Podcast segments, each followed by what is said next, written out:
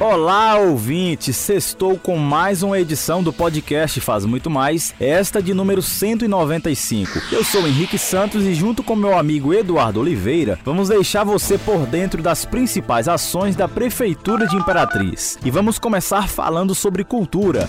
Notícia, informação.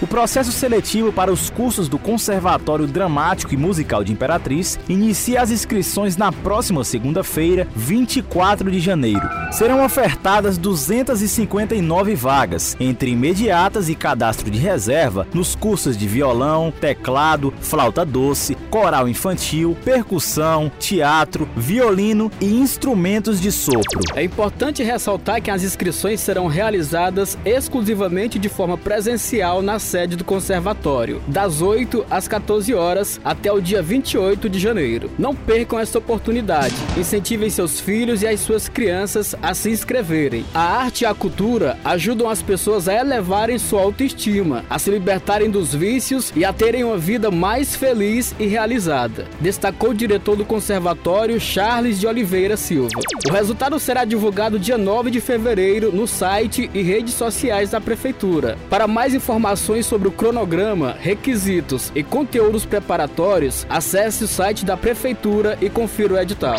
Falando agora sobre infraestrutura, a Sinfra está realizando serviço de drenagem profunda para recomposição do pavimento asfáltico na rua Coronel Manuel Bandeira, no trecho entre a Avenida São Paulo e a rua Fortunato Bandeira. Essa via foi danificada após manutenção de tubulação de esgoto realizada pela CAEMA. Mesmo sendo notificada diversas vezes pela Sinfra, a estatal não fez a recuperação da malha asfáltica. Diante dessa situação, o prefeito Assis Ramos autorizou a execução imediata do serviço para normalizar o trânsito de veículos e melhorar a qualidade de vida da população que reside nesta área. O titular da Sinfra, Zigomar Filho, que acompanha cada etapa da obra, ressaltou que a revitalização do pavimento vinha sendo reivindicado pela prefeitura e também pela comunidade. Porém, a Não resolveu a recuperação da malha asfáltica, causando transtornos aos moradores.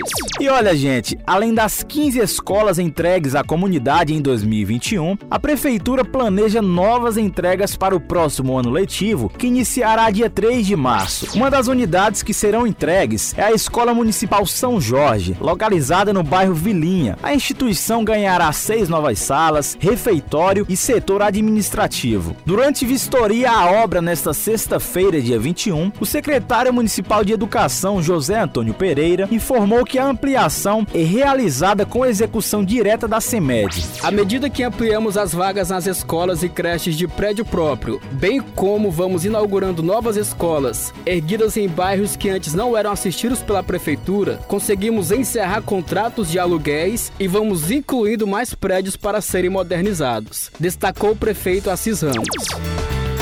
E aqui encerramos o podcast Faz Muito Mais da Prefeitura de Imperatriz. Agradecemos sua atenção, lembrando que esse e outros podcasts você pode acessar no portal imperatriz.ma.gov.br barra podcast, redes sociais e principais plataformas de streaming.